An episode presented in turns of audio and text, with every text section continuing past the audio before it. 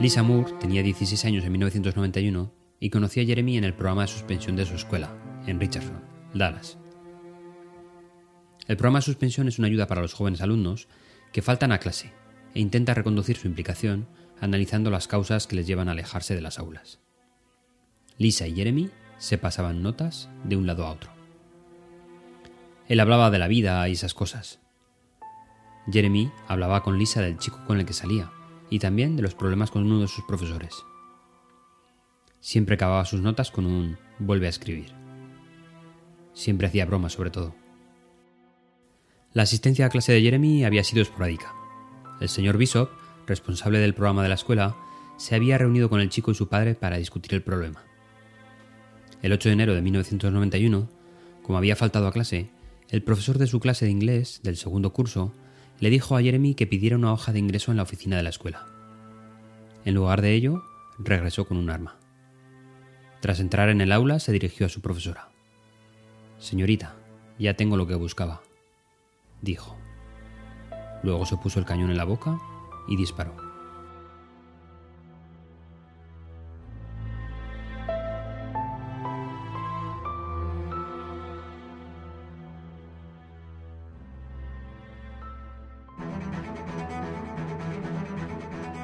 Las presentaciones tienen un sorprendente punto en común con las películas de acción. Aunque las grandes escenas de acción, los efectos especiales y las acrobacias escandalosas son divertidas, Nadie quiere ver una película compuesta exclusivamente de acción, sin desarrollo de personajes o de la trama. De hecho, las películas compuestas enteramente de acción y explosiones sin historia pueden llegar a aburrir al público. Del mismo modo, un problema común con muchas presentaciones científicas es que se centran en los experimentos y en los datos.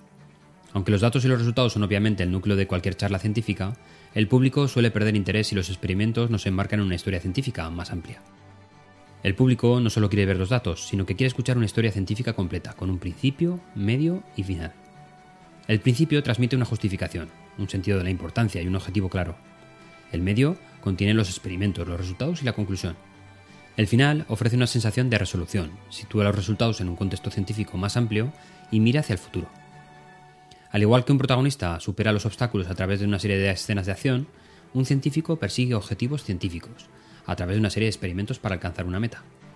A medida que un científico se acerca más y más a la consecución de un objetivo, la curiosidad llega a un punto máximo. Se recuperan la pregunta inicial y la presentación alcanza un sentido de resolución.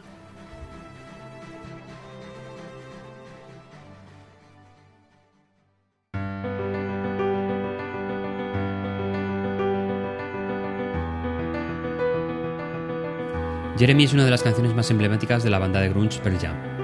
Fue incluida en su álbum debut Ten y tuvo dos nominaciones al Grammy en 1993, Mejor Canción de Rock y Mejor Interpretación de Hard Rock. Narra una historia de la vida real sobre Jeremy Wade Dale, nacido en Texas, adolescente de 16 años que se suicidó frente a sus 30 compañeros de clase y su profesora.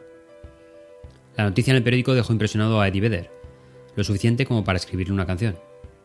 La letra narra la falta de atención que los padres prestaban al adolescente, objeto de burlas y bromas de otros, lo que podría haberlo llevado al suicidio. La canción fue trasladada a un vídeo musical para su promoción como era habitual. La versión del vídeo que se muestra en televisión es una versión censurada, ya que la NTV prohibió que se mostrara la toma del joven con la pistola en la boca y apretando el gatillo. Al no tener una imagen clara, muchos creyeron que Jeremy había disparado contra sus compañeros. Existe un vídeo sin censura donde es posible apreciar que Jeremy dispara con la pistola en su boca. El director tuvo que retirar del vídeo una escena donde se mostraba un saludo nazi por parte de los estudiantes y de Jeremy. Debido a la censura y al enorme éxito comercial de Jeremy, los miembros de Pearl Jam decidieron no grabar más vídeos. Mantuvieron esa postura hasta 1998.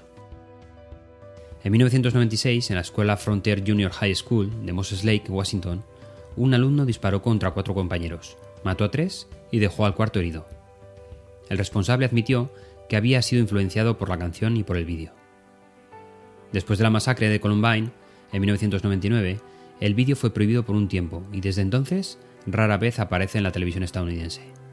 El 4 de junio de 2020, Pearl Jam publicó en su canal de YouTube la versión sin censura de Jeremy, en conmemoración al Día Nacional de Concienciación sobre la Violencia con Armas.